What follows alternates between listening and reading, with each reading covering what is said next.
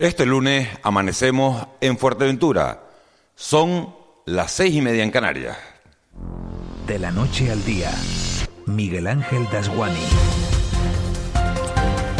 ¿Qué tal? Este lunes 19 de octubre les damos los buenos días a toda Canarias desde la isla de Fuerteventura, desde su capital, Puerto del Rosario, desde el Salón de Pleno de su cabildo insular. Comenzamos a esta hora y estaremos con ustedes hasta las nueve y media de esta mañana. Tres horas de radio en directo para contarles la actualidad política, económica y social de este archipiélago. Todo lo que es actualidad.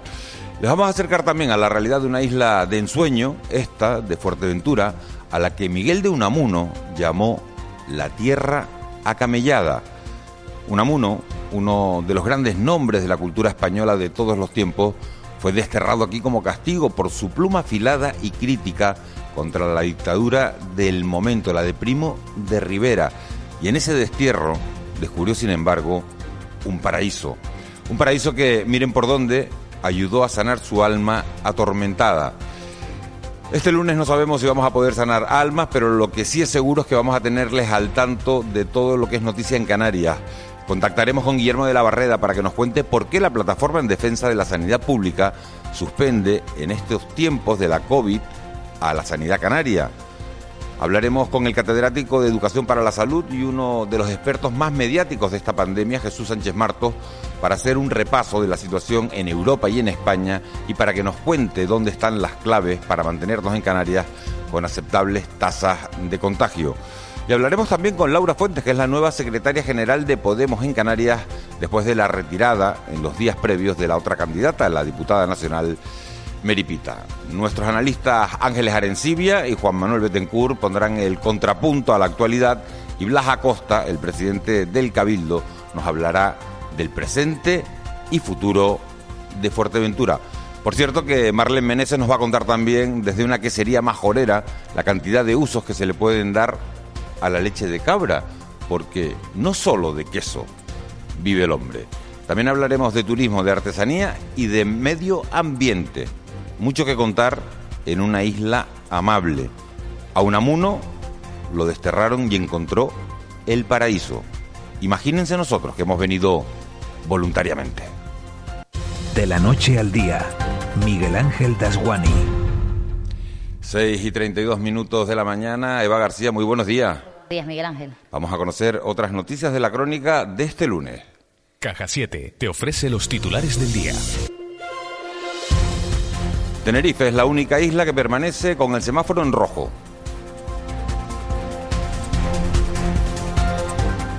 Gran Canaria, Fuerteventura y La Gomera han pasado este domingo a semáforo verde sobre, por la mejora de los datos de coronavirus. Tenerife es la única que se mantiene en semáforo rojo, por tanto continúa con... Eh, continúa con las medidas específicas hasta el próximo día 23 de octubre. Según el jefe de epidemiología de Canarias, Amos García, se estudiará en qué medidas se rebajan o no las restricciones en las islas que pasan a semáforo verde. Aún así, recalca que no hay que bajar la guardia conviene ser prudente todavía, Eva, a la hora de, desarrollar cambios en las medidas estratégicas, porque son las medidas estratégicas que se han implementado las que han posibilitado que vayamos mejor. Yo creo que habría que, esperar un cierto tiempo para ir consolidando esta nueva, esta nueva situación. Cambios bruscos en el contexto de eh, todas las medidas que se han implementado para mejorar la situación pueden actuar como un boomerang Incertidumbre en el campo por el POSEI. El campo de Canarias espera con incertidumbre la decisión final de la Unión Europea sobre el futuro de las ayudas a la agricultura y ganadería. Bruselas ha propuesto recortar casi un 4% las ayudas a este sector, el programa POSEI. La solución podríamos conocerla esta semana. De confirmarse esta reducción, las consecuencias serían graves para el sector, según el presidente de la Asociación de Plataneros de Canarias, Domingo Martín pues supondría cada vez hacer más complicada la vida de los agricultores, dedicarse a su oficio. Un agricultor vive del, precio de mercado y de la ayuda europea. Si por una parte los precios de mercado cada vez son más bajos porque hay mayor competencia, si además subimos que las ayudas que reciben también son más bajos, pues al final eh, eso tiene un fin, que sea la actividad no pueda llevarse a cabo. Más migrantes durante el fin de semana. Destacar de las últimas horas el cayugo que con 112 inmigrantes llegaba a la isla de Tenerife.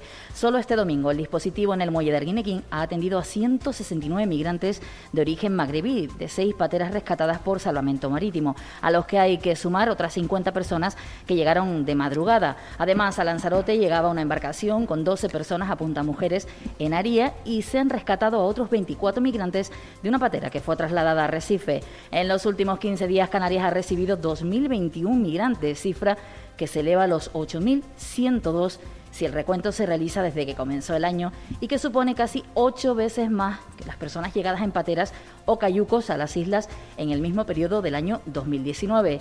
Según los últimos datos que ha difundido el Ministerio del Interior, estas llegadas incesantes obligan a tener preparado un dispositivo las 24 horas en Gran Canaria y en Tenerife. Ignacio Verduras es el jefe de operaciones de la Autoridad Portuaria de Santa Cruz de Tenerife. Es un dispositivo conjunto entre el CNP, Policía Nacional, Extranjería, Guardia Civil, Cruz Roja, que son los que se comen la mayor parte del trabajo, y la autoridad portuaria.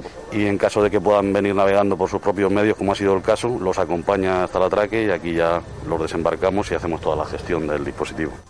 Día Mundial contra el Cáncer de Mama. Hoy, 19 de octubre, se conmemora el Día Mundial contra el Cáncer de Mama, una enfermedad que tiene que lidiar en estos momentos con la pandemia. Por ello, la labor de voluntarios de acompañamiento para las personas con cáncer que se encuentran en un hospital se hace fundamental, aunque no puedan dar apoyo de forma presencial por la COVID-19. Yaisa Dueñas es psicóloga, coordinadora del voluntariado y técnico de prevención de la Asociación Española contra el Cáncer. Anuncia que lo pueden hacer vía telefónica la labor de voluntariado es fundamental. Ahora, por la situación, los voluntarios no pueden estar en los hospitales. Estamos intentando, en la medida de lo posible, que por lo menos el coordinador pueda entrar y ver en, qué momento se encuentran los pacientes. Los voluntarios lo que sí están haciendo es apoyo telefónico. Aquí hay un llamamiento que a todos aquellos pacientes que necesiten ayuda de la asociación, está en el teléfono 928 37 1301, donde pueden llamar. Si necesitan hablar con algún psicólogo, hablar con voluntariado, pues ahí se les da la posibilidad. La Metroguagua cada vez más cerca. El área de urbanismo y vivienda del Ayuntamiento de Las Palmas de Gran Canaria ha adjudicado a la empresa Hermanos García Álamo las obras de la segunda fase de la Metroguagua. Según el concejal de urbanismo Javier Doreste, las obras cuentan con una inversión de más de 557.000 euros.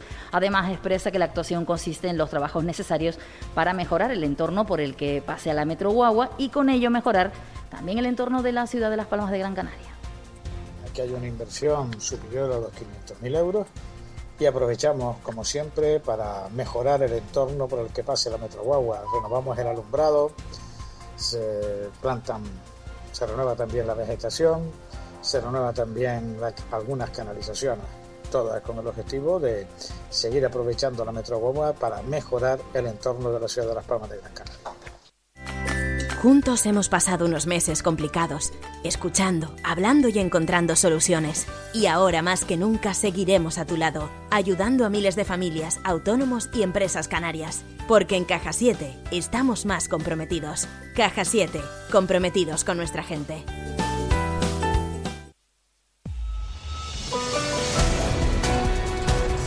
6.38 de la mañana, vamos ya con la actualidad del mundo del deporte. Fin de semana con resultados positivos para los equipos canarios. Ganó la Unión Deportiva, empate del Tenerife. Joaquín González, buenos días. Hola, buenos días. El Club Deportivo Tenerife sumó anoche un valioso empate a uno en el Molinón ante el Sporting de Gijón. Un tanto anotado por Giovanni Sarfino en la recta final del encuentro igualó el gol que había hecho Pedro Díaz para los asturianos y pudo ser más porque el central blanquiazul Nicolás Ipsig tuvo un cabezazo en la última jugada del partido que envió de manera providencial a córner el guardameta local. Con este empate, los blanquiazules son decimocuartos con siete puntos. El Tenerife empató y la Unión Deportiva Las Palmas ganó. Los amarillos impusieron el sábado en el Estadio de Gran Canaria a Almería por 2-0, con tantos anotados por Sergio Araujo. Esto sitúa a los de PPML octavos en la clasificación con nueve puntos. Y esto no para. Pasado mañana vuelven a jugar ambos, Las Palmas recibiendo al Castellón y el Tenerife visitando a la Ponferradina en Segunda División B. Arrancó una nueva temporada y no lo hizo nada bien para los equipos canarios. El único que puntuó fue el Tamaraceite, que empató en casa 0 ante el San Fernando. Cayeron el Marino, también en casa ante el Linense 0-1 y Las Palmas Atlético, que cedía por 2-0 ante el Cádiz B.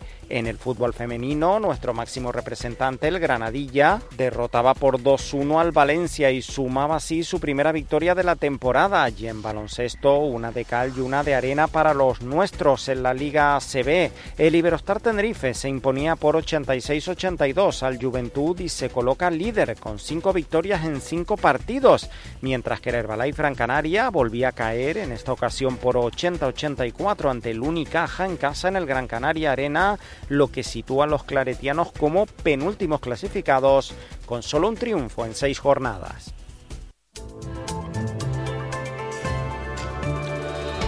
6.40 de la mañana, 7 menos 20 en Canarias. Eva García, ¿qué previsión del tiempo tenemos para hoy? Hoy el viento será protagonista en buena parte del archipiélago. Soplará de componente sur en las islas occidentales. En cumbre será de componente oeste con rachas muy fuertes en zonas altas de La Palma y Tenerife. Sin embargo, en las islas más orientales soplará flojo en general. En cuanto al estado del cielo, destacamos un frente de tipo tormentoso que se situará desde la jornada de ayer, se sitúa ya en el oeste de las islas, pero que no ha dejado incidencias importantes en nuestro archipiélago, más allá de algunas nubes altas que se traducen en cielos con intervalos nubosos en las islas occidentales. En el resto, cielos poco nubosos. En cuanto a las temperaturas, irán en ascenso y a mediodía ya tendremos los termómetros por encima de los 23 grados en las capitales de todas las islas.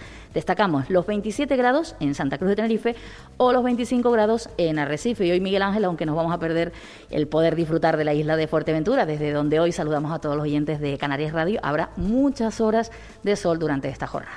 A las 7.58 sale el sol hoy en Fuerteventura.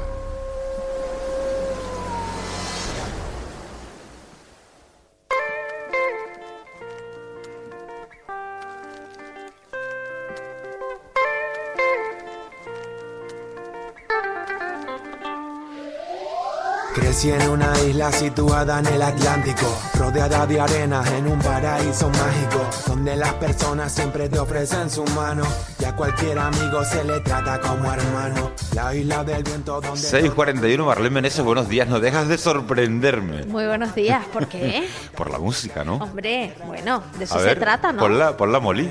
Vamos a envidiar Desde Morrojable hasta Corralejo Costa Calma y todos sus complejos En la lajita del sol y turistas pasan por Tarajalejo Yo no termino, queda camino ¿Por qué será que me suenan todos esos sitios? Morrojable, La Lajita. Porque los estás viviendo en directo. Es una de las creaciones musicales que hay en Fuerteventura y hoy en De la Noche al Día tendremos la oportunidad de recorrer musicalmente eh, también Fuerteventura, ¿no? Con los distintos tipos de música que se hacen aquí. Aquí se utiliza mucho, pues estamos escuchando este tipo de música, se utiliza mucho la música folclórica. Tenemos un poco un, un remix que hemos preparado, que Molina se va a ¿Cómo se dedicar a- cómo se llama ese grupo? Este grupo se llama HFU. Y el tema, obviamente, es Fuerteventura. Luego tendremos a Chocolate Sexy también, que son muy conocidos aquí y hacen unas mezclas muy, muy interesantes. Luego tendremos, por ejemplo, a Olga Serpa con La Rosa de los Vientos. Tendremos eh, a Tauriente cantando las Fuerteventuras, que Fuerte... hasta Russian Red eh, le ha dedicado un tema a Fuerteventura. eh, y Valparaíso, hay un montón de temas musicales dedicados a esta isla. Bueno, pues música perfecta para conocer lo que traen los periódicos de este, de este lunes en, en toda Canarias, lunes 19 de octubre. ¿Qué cuenta la prensa local? Pues arrancamos con el periódico El Día. La falta de test turísticos activa otra caravana protesta. En la portada además del diario tenemos ese partido del Club Deportivo Tenerife y llega un cayuco con 112 personas a los cristianos. En el periódico Canarias 7 tenemos que la isla cárcel empieza a hartarse y esa foto entre vallas en el muelle de Arguineguín, el cáncer de mama, es un camino duro y duele, pero es un camino de la vida. En el periódico Diario de Avisos, el cáncer nos cambió la vida, pero esta guerra se puede ganar. Tres supervivientes al cáncer que demuestran además eh, con fuerza cómo se puede vencer al cáncer. Europa alarmada por la rápida propagación de los contagios de COVID y también ese partido, el Tenerife empata al Sporting de Gijón. Y en el periódico La Provincia, la caída del 30% de los Erasmus por la pandemia. La foto de portada es ese mercadillo que abría ayer eh, sus puertas y semana de despliegue de, de repliegue de contagios. También el Unicaja prolonga la crisis del Granca 80-84. Los mercadillos que vuelven a abrir por el cambio de semáforo que pasa de rojo a verde en, tres islas, una de ellas Fuerteventura, también en la isla de Gran Canaria, también en la isla de La Gomera. Eso ha permitido que se reabran los mercadillos después de un mes y medio eh, cerrados y eso es una alegría para un montón de familias que viven de esa, de esa venta ambulante que se produce en los mercadillos. La COVID, la pandemia que se extiende por toda Europa, que no se frena y que sigue siendo noticia en este lunes 19 de octubre y una imagen potente con testimonios para esa enfermedad silenciosa que es el cáncer de mama hoy bueno, se habla del cáncer de mama, pero en realidad se habla de todos los cánceres que, que, se producen. Vamos con la prensa nacional. En el periódico El País, España renuncia a pedir ahora a la Unión Europea los 70.000 millones en créditos. La imagen de portada es una manifestación ayer en Francia, masivo homenaje en Francia al profesor degollado. Eh, nosotros somos el profesor. Y Manuel Castells, no podemos poner un policía detrás de cada alumno. En el eh, periódico el Mundo, el golpe judicial de Sánchez le entrega también el control del Constitucional. En la foto de portada también tenemos a Rodríguez Uribe, responde a 13 personalidades de la cultura, yo no debo fomentar ir a los toros, al teatro sí, es pacífico. Y Marlasca acerca a 12 de los asesinos más crueles de ETA. Y en el periódico ABC el gobierno mantiene la presión y prepara un otoño caliente. Francia se harta del islamismo radical todos somos el profesor. Pues la prensa nacional que nos afloja lunes 19 de octubre y bueno, eh, me quedo con el titular, fíjate, de, de, ABC. Ya, me olvido de la primera frase, la de que el gobierno mantiene la presión, pero que hay un otoño caliente por venir. Eso parece más que evidente porque sigue sigue la situación, sigue esa confrontación por la renovación del Consejo General del Poder Judicial, porque se debate esta semana una moción de censura eh, de Vox, que vamos a ver qué ocurre. No, bueno, lo que va a ocurrir es que va a ser rechazada, lo que va a haber es el posicionamiento de cada uno de, de los partidos. Eso es la cómo vienen los periódicos que vaticinan un otoño caliente. ¿Qué va a ser noticia hoy? Pues hoy tendremos a la consejera de Economía, Elena Mañez, que presenta el Programa Internacional de Formación de Formadores, que tiene como objetivo situar a las islas como un nodo de conocimiento internacional en tecnología médica para los países de África en vías de desarrollo. Además, la consejera de Derechos Sociales, Noemí Santana, se reúne con la directora general de Migración y Asuntos de Interior de la Unión Europea, Mónica Pariat, para hablar sobre la situación de los menores no acompañados. Y obviamente no podemos dejar de lado que hoy es el Día eh, Internacional contra el Cáncer de Mama. Por eso hay diferentes actividades programadas en cada una de las islas y es curioso porque la movilidad pasa por todas. ¿eh? Por ejemplo, en la isla de Tenerife, el presidente del Cabildo, el consejero de movilidad y la presidenta de la asociación Amate presentan un tranvía articulado con una campaña de sensibilización en la provincia eh, de Las Palmas y en concreto en la ciudad de Las Palmas de Gran Canaria. El concejal de movilidad presenta junto al presidente de la Asociación Española contra el Cáncer una campaña de concienciación en la cicicleta y también en la laguna, en la isla de Tenerife, el alcalde y la presidenta de Amate presentan eh, al colectivo de taxis y conductores y guaguas del municipio la campaña de prevención del Día Internacional del Cáncer de Mama. Del Carmen Bonfante, que es una mujer incansable pidiendo ayuda para esa lucha contra el cáncer de mama. No es la única asociación que lucha contra el cáncer, sí, una de las de las más activas. Nos quedamos hoy de toda, de todos esos actos, de todo eso que va a ser noticia, bueno, pues con el, con el día, con la celebración, con los actos de celebración del día de, del cáncer de mama. ¿Qué es tendencia hoy en las redes sociales? Pues no podía ser de otra manera. El Día Mundial contra el Cáncer de Mama ocupa tendencias importantes. Algo pasó ayer y esto los futboleros nos lo podrán decir eh, en el partido del Betis contra la Real Sociedad 0-3. Aquí hay varios hashtags diferentes. Tenemos a Joaquín que está triunfando en las redes con los comentarios que ha hecho sobre el partido. Tenemos otro hashtag importante que es el que habla de robo, otro hashtag que habla del bar y por lo visto ayer el mundo del fútbol lo petó, pero también lo ha petado la final de un famoso programa de televisión que en Canarias por, por lo visto tiene bastante arraigo. No me puedo hacer una idea de cuál será. Chan, chan, chan, chan, chan, chan. Tenemos un teléfono de WhatsApp. Así es, 638-917-993.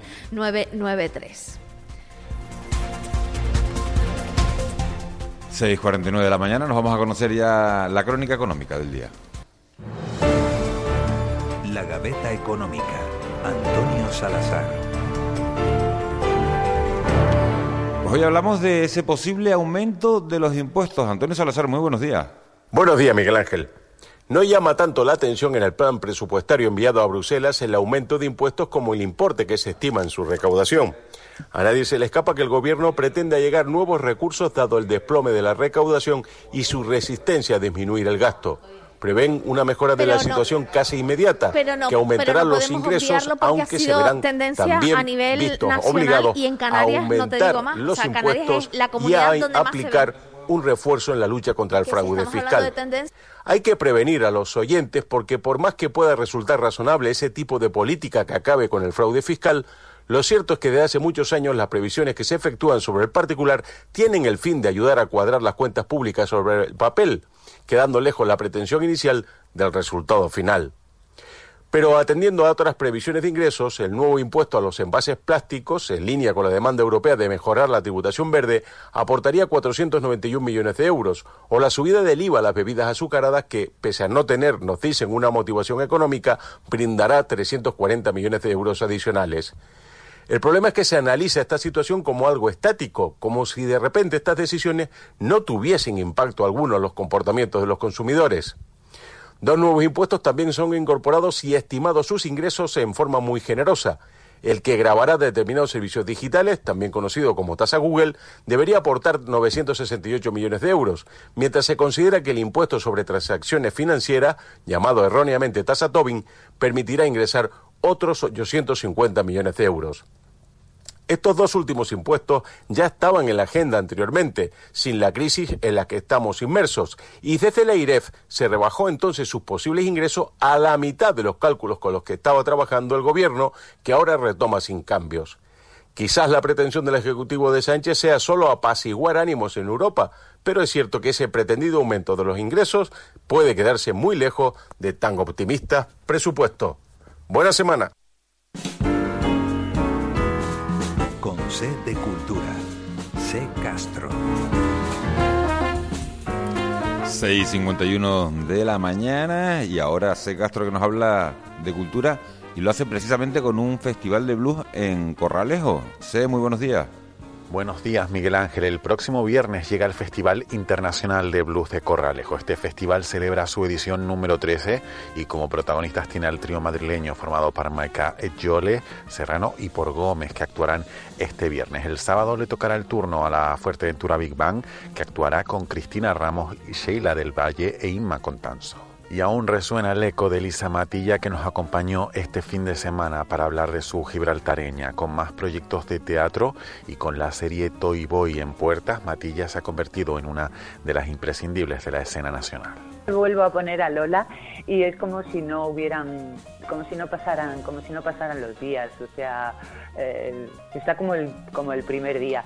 Pero sí que sí que yo creo que bueno, eh, por lo que nos ha tocado vivir, eh, también yo creo que todos tenemos un crecimiento personal eh, que a lo mejor del que ahora no somos conscientes, pero, pero yo creo que está ahí. Y el pianista Chano Domínguez, Premio Nacional de Músicas Actuales 2020. El músico es uno de los más grandes representantes del género ya flamenco en España.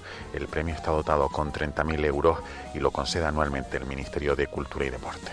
Vivo fingiendo un sueño que no se cuenta. Vivo imaginándote, solo imaginándote, pero el amor se escapa aunque yo te mienta. Y un apunte más, el Gran Teatro del Liceo de Barcelona ha escogido Don Giovanni de Mozart para abrir su temporada de óperas escenificadas. Será el próximo sábado en la ciudad condal. Hablándote sin mirar. Y tú, no sé lo que estás sintiendo, pero yo me estoy muriendo. Aguanto más bailar contigo y perdernos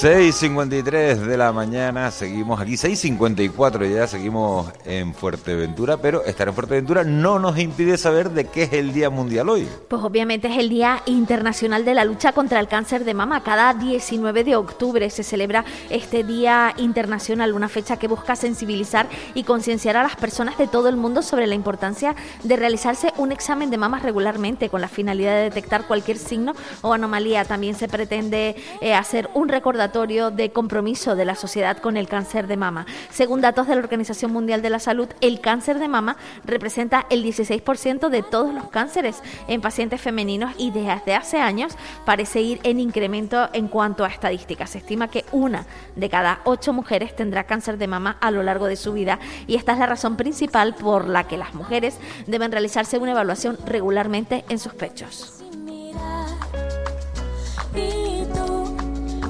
¿Qué ha ocurrido, Marlene, otro 19 de octubre? Pues mira, una noticia curiosa. En 1566, la real cédula por la que se constituye el juzgado de las Indias en las islas de Gran Canaria y Tenerife. ¿Sabías que solamente anteriormente se venía funcionando en la isla de La Palma?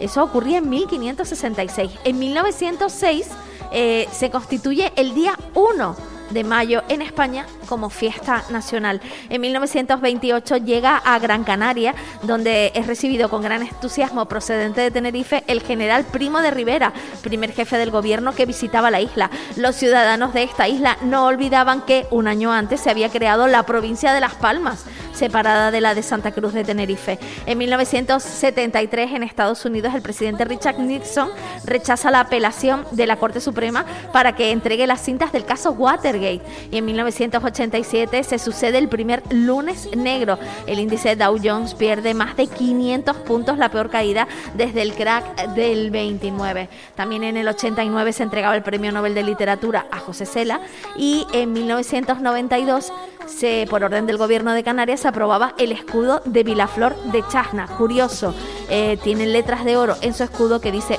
Vi la Flor de Chasna.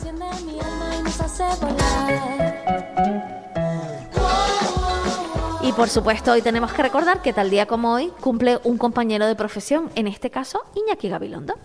Camanita en la flor de todo lo descubierto.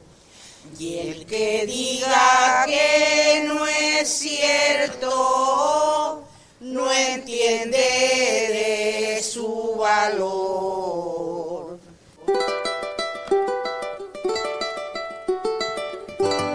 Rosa de los Vientos de Mestiza y Olga Serpa junto a las maravillosas voces de Fuerteventura, Tiscamanita y lugares tan maravillosos por descubrir de esta isla. Cultivo una rosa blanca en el jable del bachuelo.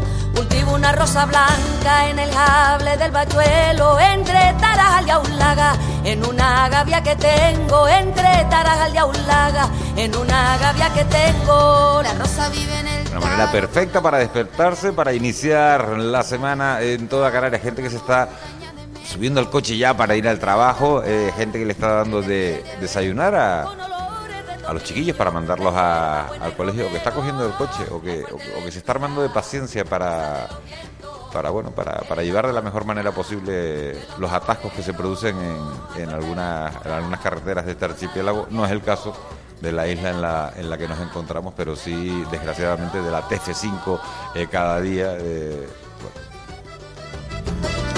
Música relajada para empezar la, para empezar la semana. Me encanta. La palmera, su sombrero. Sobre todo para no despertar a los vecinos también. sí, sí, sí. Te llegó a fuego eso. Marlene, después te vas a ir a, a una quesería, ¿verdad? Así es, tengo unas ganas locas de ir a la quesería de Tetira. Además, eh, está muy cerquita de Puerto del Rosario, donde nos encontramos ahora, y vamos a ver cómo, cómo se trabaja.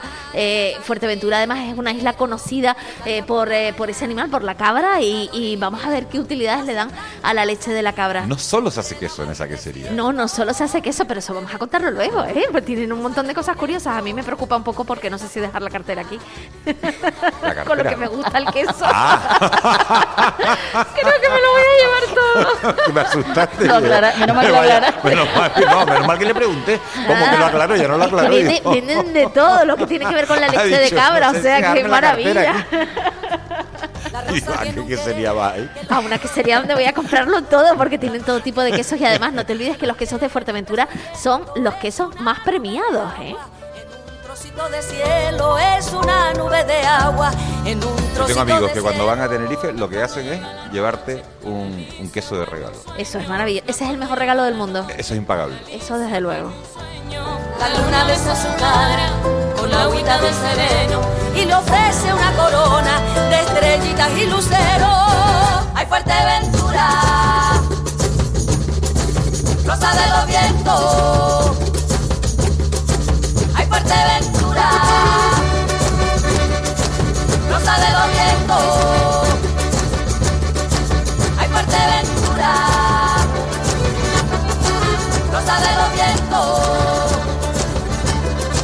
ay Fuerteventura.